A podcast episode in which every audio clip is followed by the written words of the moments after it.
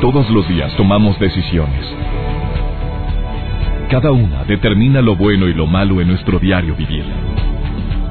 Hoy toma la decisión de llevar una vida plena escuchando. Por el placer de vivir con el doctor César Lozano. Reflexiona junto a nosotros y aprende las técnicas más eficientes para hacer frente a las circunstancias difíciles de la vida.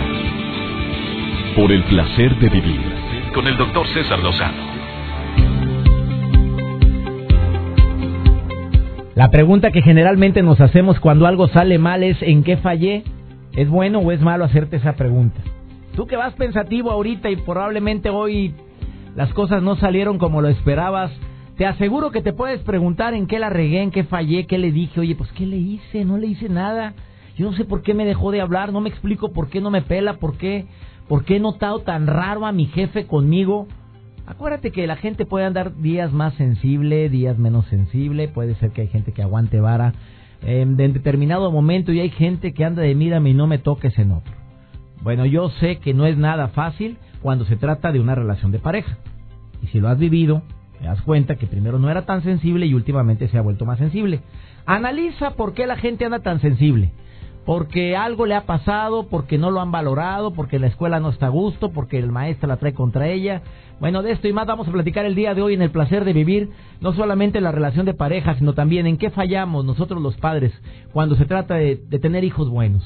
¿Dónde está la falla, mamá? ¿En qué la regamos? Digo, le estamos dando lo necesario para que viva bien. Ahora hasta con celular desde temprana edad tiene su televisión. Muchos, muchas personas que me están escuchando, hasta en la recámara del niñito, de la niñita, les pusieron televisión. No solamente un cuarto especial donde se debería de negociar qué programa se ve, porque con eso enseñas a negociar. No, le tienes también con aire acondicionado, la tienes en como, o mínimo con un abanico, como dice la diva de México, un abanico de tres aspas, pero ahí lo tienes y estás contento. Y dices, bueno, le estoy dando una buena educación, pública o privada, pero le estoy dando buena educación. Me la he partido para que nada les falte. Oye, groseros, prepotentes, altaneros, sangrones, nunca están contentos y no te contestan de mala gana. ¿En qué estamos fallando? ¿Dónde está el error? ¿Será eso que nos preocupamos de más, que les damos de más? Bueno, de esto y más vamos a platicar el día de hoy en este placer de vivir. También viene Almas Cendejas por el placer de comer sanamente con unos tips buenísimos. El día de hoy te prometo que te va a encantar escuchar a Alma y un tema que está de moda. ¿Sabes también en qué fallamos nosotros los padres para con los hijos? En que no los hacemos responsables cuando se trata de decir, em, pues siempre no. ¿Sabes a qué me refiero? A la relación de pareja.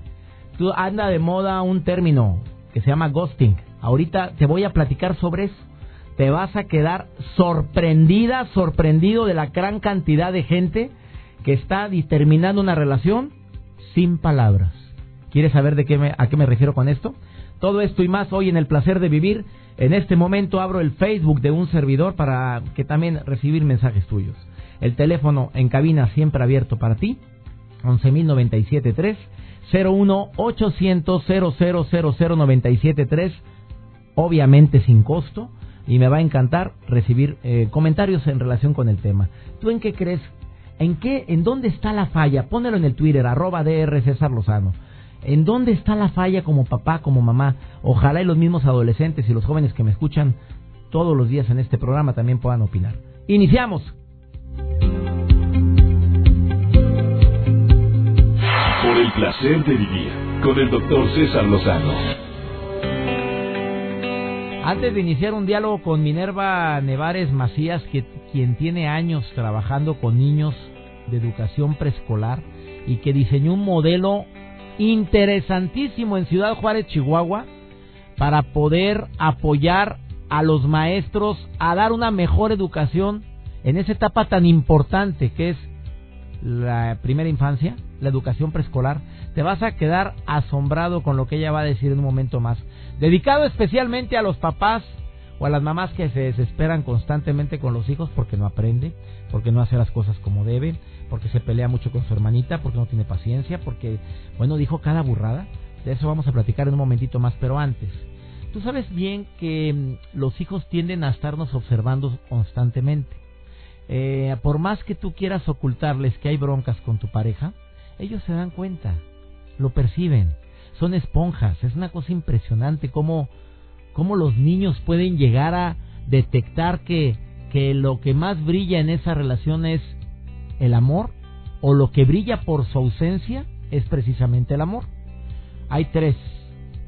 Se ha escrito mucho sobre este tema, pero yo he constatado que si cuidamos ciertas reglas básicas, hay más posibilidades de que una familia esté más unida y que esa relación familiar sea más estable. La primera, se las voy a compartir. Querer y dejarte querer. Bueno, porque hay gente que se batalla hasta para quererla. Hoy hay personas que quieren ser cariñosas contigo. Ay, hombre, espérate, estoy muy fastidiado. Ay, no seas encimoso, hombre. Hazte para allá. Espérate, es que nada más no está viendo el calorón que hace. Oye, hay formas diferentes como para decir, hazte para allá. Hay maneras diferentes. Expresar un te quiero en forma constante y con palabras, con acciones, generalmente va a redituar tanto en la pareja como en los hijos. Tener la firme convicción de que hay que alimentar y expresar el amor con detalles, con tiempo, escuchando a nuestros hijos, papá, mamá, de veras, no creo que haya una mejor estrategia para ser hijos buenos que tener hijos que se saben escuchados, que se, se sienten amados. No creo que haya una mejor estrategia para tener una pareja feliz que saber que mi pareja me escucha, me comprende y cuento con ella o con él en momentos determinados. El segundo, evita las discusiones innecesarias y sin sentido. Digo, en un momento determinado que quieres discutir porque porque yo dije que fue ayer y era antier, es que fue ayer, no, es que fue antier. Bueno, ¿importará eso en dos días? Hacemos de un problemita así un problemón. Acuérdate que en cualquier discusión hay tres verdades, tu verdad, mi verdad y la verdad. Y hay gente muy hipersensible. Todos somos hipersensibles en un momento de la vida. Todos tenemos de repente ciertos momentos en los cuales estoy de mira y no me toques. Una persona inteligente detecta, señal bandera blanca, ni te acerques. Está ahorita de se nota. A las tres palabras básicas, aplícalas. Paciencia, prudencia, entendimiento. También van a ayudar muchísimo. Ah, te voy a dar otra recomendación ¿Quieres mejorar la relación familiar? Borra diariamente la lista de agravios. Hay mamás tan sentidas, papás tan sentidos, que ya el niño pidió perdón o pidió perdón a su manera. El adolescente ya fue y te quiso abrazar y tú quítate. No me tienes tan contenta. Ya sabes lo que hiciste. Mamá, mamá, ¿qué hice? Antier dijiste esto. Antier, señora.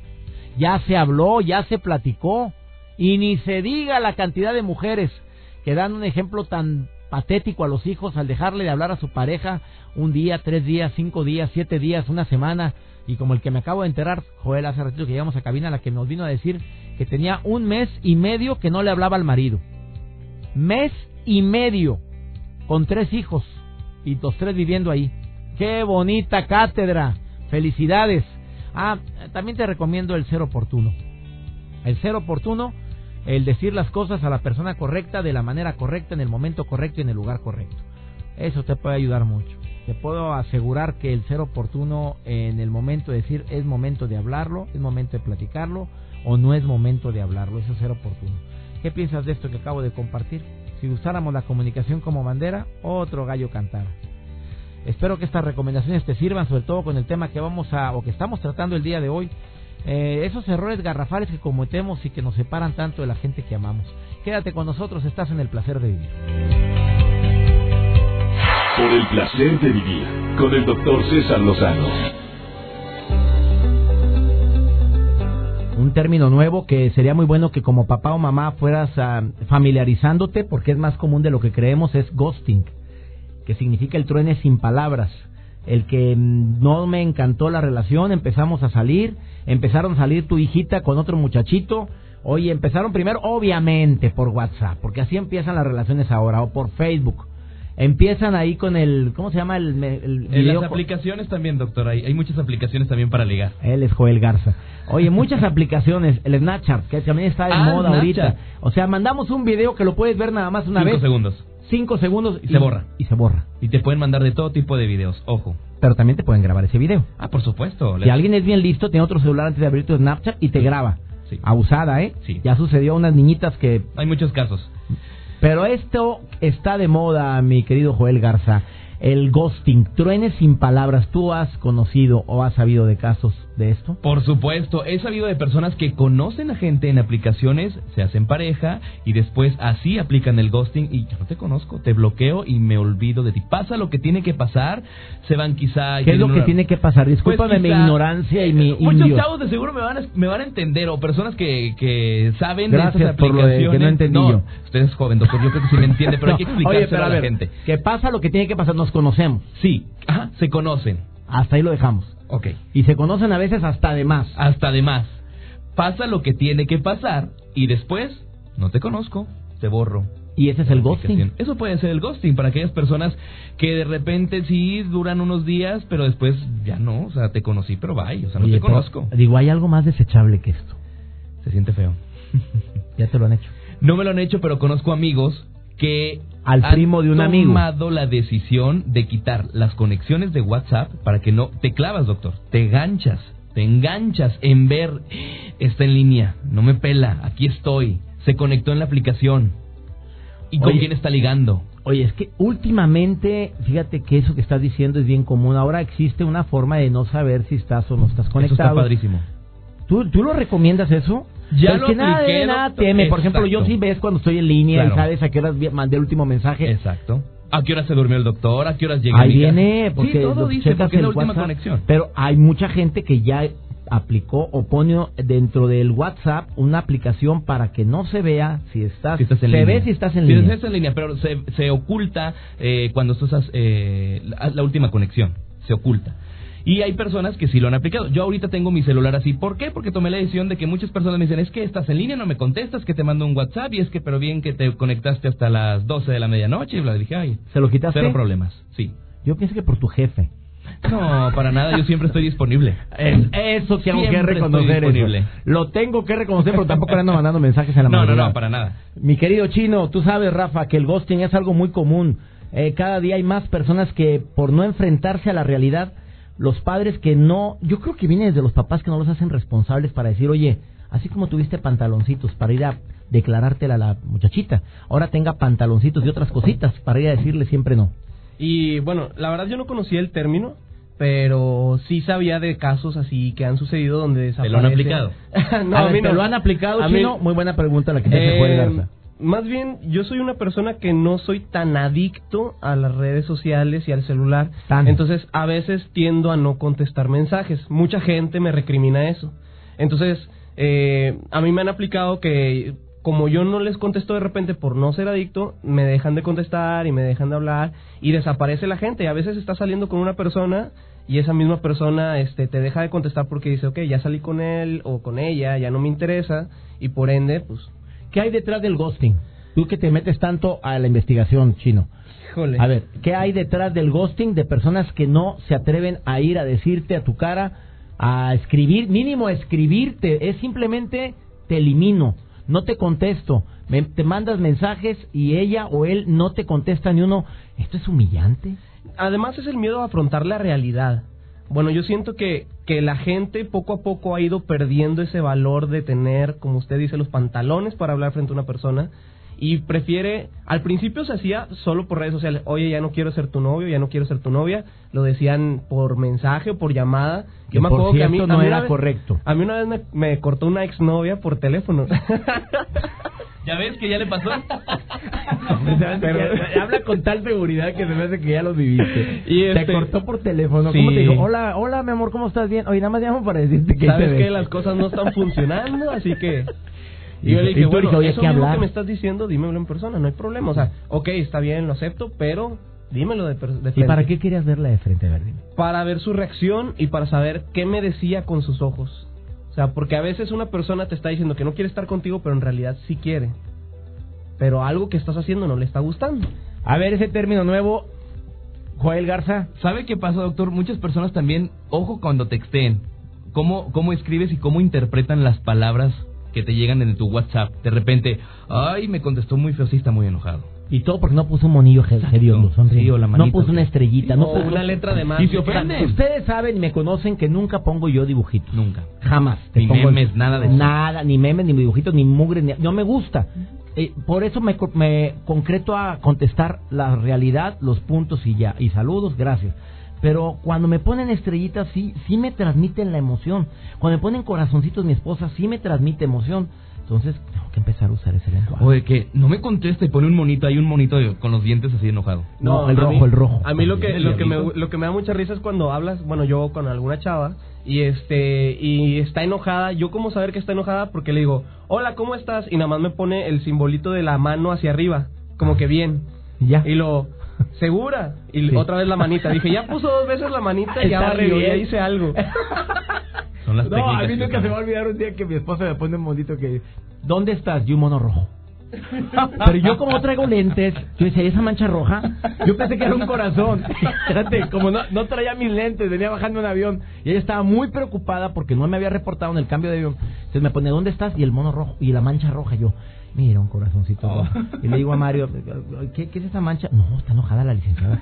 ¿Cómo que está, es un mono enojado? No, yo no sabía. Bueno, es bueno familiarizarnos con esto y tú como papá o mamá, ojalá y puedas conocer este nuevo término que se llama ghosting y que le digas a tus hijos en edad de merced, oye, mijito, el día que empiece usted una relación, tenga los pantaloncitos para pararse frente a ella, para decir, ya no quiero nada, porque no hay nada que duela más, dígame si están de acuerdo, Chino y Joel, que la incertidumbre. Exacto. Yo creo que la incertidumbre y agregaría un poco la indiferencia. Ah, no me castigues con el látigo de tu indiferencia. Después de esta pausa, vamos a ver qué nos platica Minerva Nerváez en relación con el tema de en qué estamos fallando como papás en cosas como esta. No te vayas, esto es el placer de vivir.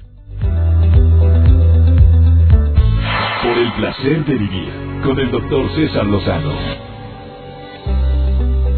Muchas personas no hallan la puerta, no ven lo duro sino lo tupido porque quieren tener hijos buenos, hijos sanos, hijos saludables, niños que sepan valerse por sí mismos, que cuando crezcan tomen buenas decisiones y, y decimos, bueno, ¿qué hay que ser? Muy estricto con ellos, llamarles la atención, corregirlos constantemente, hago bien en decirles, no, no, no, deja ahí, no, hago bien.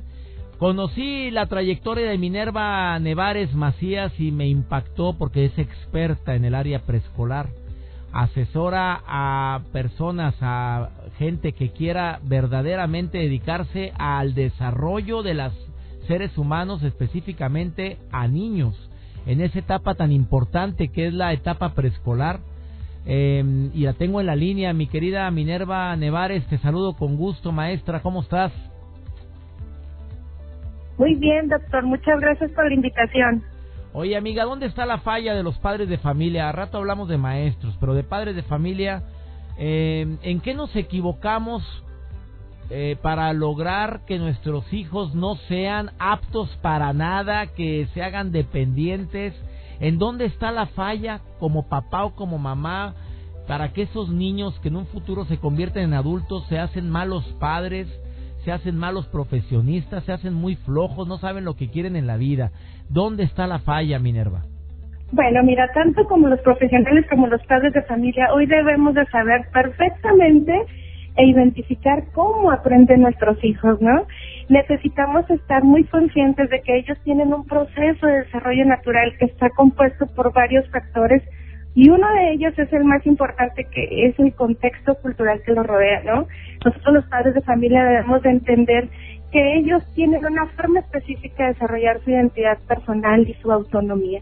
Entonces esa forma este también la tenemos que tomar en cuenta en la escuela, pero pues por lo pronto los padres de familia deben de saber que los niños tienen la capacidad de interpretar sus emociones y expresarlas, ¿no? De darles este significado y que tienen que aprender a controlar impulsos. Y la forma es muy sencilla, doctor. Fíjate que nada más hay que hablar con ellos, ¿no? Hay que darles la oportunidad de reconocerse a sí mismos.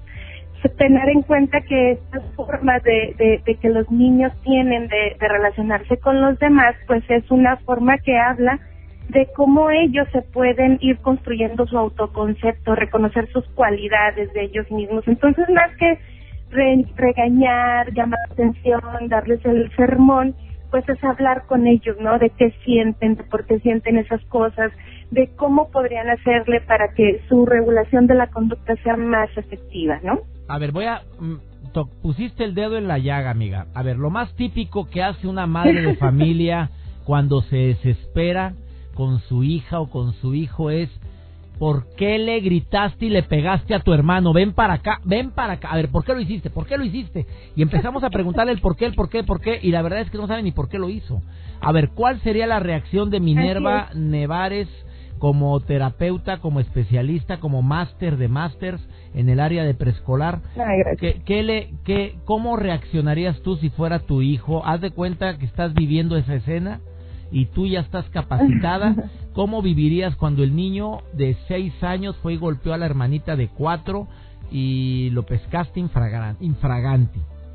Bueno, mira, definitivamente que hay que eh, aprender nosotros los adultos, tanto como los niños, aprender a resolver los conflictos mediante el diálogo, ¿no?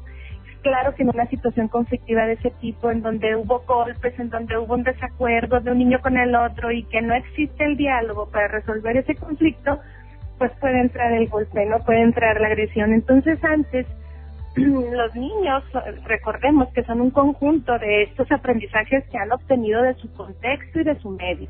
Entonces, si el niño está relacionado con esa forma de resolver los conflictos, pues ahí va a tener esa, esa demostración de lo que ha aprendido lo que debemos hacer es hablar, ¿no? Preguntarle qué pasó, cuál fue el conflicto, ¿crees que esa era la manera correcta de resolver el conflicto? ¿Crees que podrías haber tenido otra forma para poder resolver el conflicto?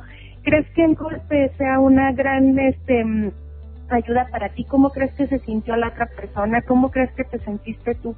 Y a lo mejor se oye muy muy así como que, pero si es en el momento, ¿no? En el que debes de resolver, bueno, no, eh, se tiene que ir haciendo de manera como proceso, ¿no? Procesuado, o sea, acostumbrar al niño a que no son los gritos ni son tampoco los golpes la forma en la que se resuelven las situaciones. Definitivamente que tenemos que cuestionarlos y así se están acostumbrando también en la escuela, ¿no? Para evitar este acoso escolar se pregunta, se cuestiona, se trata de que los niños lleguen a una resolución del conflicto mediante el diálogo y para eso pues los adultos tenemos que estar preparados, ¿no? Mantener la calma precisamente para poderles dar la oportunidad de que ellos lo resuelvan, de que lo reflexionen. ¿Cómo te hizo sentir esto? Claro que si hubo un conflicto fue porque algo le hizo sentir mal, ¿no? Entonces en esta situación, pues los niños están construyendo esta forma que los, que esta forma que los caracteriza de ser. Entonces definitivamente que nosotros los adultos tenemos que estar conscientes de cómo abordar ese tipo de conflictos con los niños. Agradezco mucho tus apreciaciones el día de hoy, mi querida Minerva Nevares Macías. ¿Dónde te puede encontrar el público que tenga preguntas en relación con la forma como está formando a sus hijos, educándolos y quieren eh, la voz o la asesoría de una experta como tú que tiene años trabajando con, con este proceso? ¿Dónde te puede encontrar el público?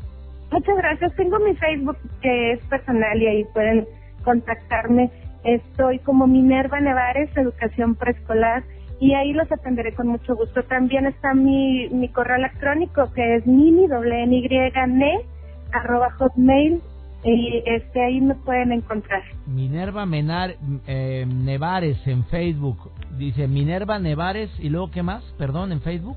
Educación Preescolar. Educación Preescolar. Gracias por tu aportación en el programa del día de hoy, Minerva. Muchísimas gracias. Muchas gracias a ti, doctor.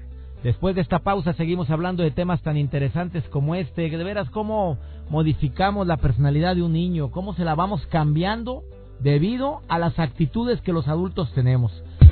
Por el placer de vivir presenta, por el placer de comer sanamente, con almas endejas.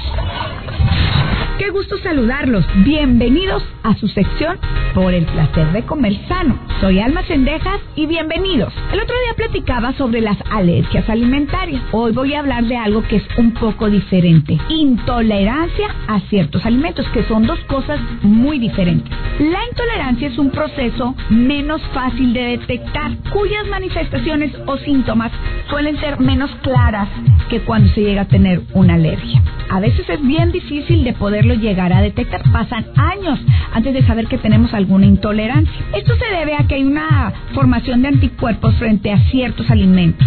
Algunos alimentos que pueden ocasionar este tipo de problemas pudiera ser la leche, pudiera ser el gluten que se encuentra en el, en el trigo, pudieran ser algunos mariscos. Cada organismo es diferente. ¿Qué es lo que llega a pasar cuando empiezan los problemas de intolerancia? Bueno, Algunas personas tienen este problemas como acné, urticaria, otras personas dolores abdominales, estreñimiento, diarrea, colon irritable, otras personas tienen molestias respiratorias, les puede dar asma, rinitis, dificultad respiratoria. Y algunas personas, fíjense lo que les ocasiona, problemas tipo psicológicos, ansiedad, depresión, fatiga, náuseas. Y no se imaginan que es una intolerancia a los alimentos. Hay que verificar muy bien si tú tienes alguno de estos síntomas y no hay respuesta a esa sensación de todo lo que yo te acabo de comentar, hay que buscar a través de los alimentos. Hay algunas personas que no pueden creer, pero por ejemplo, si tienen intolerancia a la lactosa, se quita todo lo que tiene lactosa y la persona se siente en perfectas condiciones. Hay algunas personas que se quitan el gluten, todo lo que tiene gluten. Ahorita, de verdad, hay muchas opciones de alimentos como pasta sin gluten, pan sin gluten, este, cereales sin gluten. Hay que buscar la opción, pero hay que, hay que detectar cuál tu intolerancia. Desafortunadamente hay tantas cosas externas en nuestro organismo que no nos ayuda. Vamos a buscar la opción y vamos a sentirnos mucho mejor. Cuida tu alimentación, cuida tu cuerpo, cuida tu vida. Nos escuchamos en la próxima. Por el placer de vivir con el doctor César Lozano. Errores garrafales que cometemos pueden ser muchos, pero ¿por qué no nos enfocamos también en los aciertos? Sí, porque errores puede haber demasiados, las regamos como papás. Si yo te dijera todos los errores que he cometido con mis hijos, uff, en pareja ni se diga. Pero aciertos, vamos a decir tres aciertos que pueden ayudar a que los errores pues no se quitan, pero la intensidad se minifica, el buen carácter, el andar de buen humor. Te puedo asegurar que, que sí la regaste, sí nos equivocamos, tomamos una mala decisión, pero el buen carácter que tienes y la alegría que manifiestas, híjole, eso sana muchas heridas. Admiro a la gente que sonríe. Admiro de corazón a la gente que ríe y ríe con ganas. No solamente por salud, porque está comprobado que el reír sana hace que se secreten endorfinas, hormonas de la felicidad que pueden ayudar a contrarrestar muchas enfermedades e incluso a prevenirlas. ¿eh? Eh, segunda, el ser amoroso, eh, probablemente tienes tu carácter, pero tienes tus momentos de, de, expresar el amor, el cariño, el decir te quiero, el no colgar una llamada sin decir te amo, me encantas, sí, a rato voy, el decir te veo ahorita preciosa, me encanta, sí, claro, gracias por llamarme. Oye, no, no, no quitar esos detalles basados en el amor, incluyendo el respeto, ¿eh? Porque esa, para mí esa característica va unida de una forma muy fuerte al amor, el amor y el respeto, porque conforme tenemos mucho tiempo juntos, nos acostumbramos a eso y nos podemos llegar a malacostumbrar a hablarnos mal, a hablarnos de mala gana, al contestarnos así, pues por en base a la convivencia que tenemos. Y el tercer ingrediente que estoy seguro que puede ayudar muchísimo a contrarrestar todos los errores que cometemos con los hijos o en pareja es el siempre tener una actitud eh, servicial. Yo te ayudo, yo lo hago. No, hombre, yo voy por la niña. No, hombre, espérame, yo andas bien cansada, yo lo hago. El, servicio generalmente hace que muchas de las fallas que se cometen puedan llegar a minimizarse. Pero siempre y cuando también haya reciprocidad, porque a veces uno es muy bueno para andar de servicial y muy malo para recibir lo mismo de los demás. Eh, ¿Qué piensas de esto que estoy compartiendo el día de hoy? ¿No crees tú que podríamos contrarrestar muchas de las actitudes si tomamos la decisión? Si a hoy mismo tú dices, oye, me cayó fuerte lo que dijo la especialista, donde dijo que, que antes de gritar, antes de querer poner las cosas en su lugar y que mi ego se haga presente y que se note que aquí mis chicharrones truenen, mejor voy a escuchar los argumentos voy a dejar que exprese su sentir mi hijo. Y esa es una de las estrategias más grandes que hay para que se convierta en un adulto más comprensible, más amoroso, más paciente y prudente. A mí me cayó, pero como agua en el desierto, el, lo que hoy dijo la especialista Minerva Nevares Macías. Me encantó lo que dijo. Fue un concepto práctico. Si nuestros hijos se sienten escuchados y usamos más el diálogo, hacemos hijos más buenos y más felices. Quédate con esa consigna, ¿te parece bien? A nombre de todo el equipo de producción, Joel Garza, gracias a toda la gente que hace posible por el placer de vivir. Ramón Sánchez, muchísimas gracias. Operadores de audio en todas las estaciones donde estamos en sintonía. Mario Almaguer, también le agradezco muchísimo que bien solidario siempre está en cabina. Gracias Esto fue por el placer de vivir. Le pido a mi Dios que bendiga tus pasos, bendiga tus decisiones y nunca olvides que el problema más grave no es lo que te pasa, es cómo reaccionas a lo que te pasa. ¡Ánimo! Hasta la próxima. Tus temas de conversación son un reflejo de lo que hay en tu interior. Y hoy te has llenado de pensamientos positivos al sintonizar. Por el placer de vivir con el doctor César Lozano. Escúchanos mañana con nuevas técnicas y alternativas para disfrutar de Por el placer de vivir con el doctor César Lozano. Con el doctor César Lozano. Una producción de MBS Radio. Todos los derechos reservados.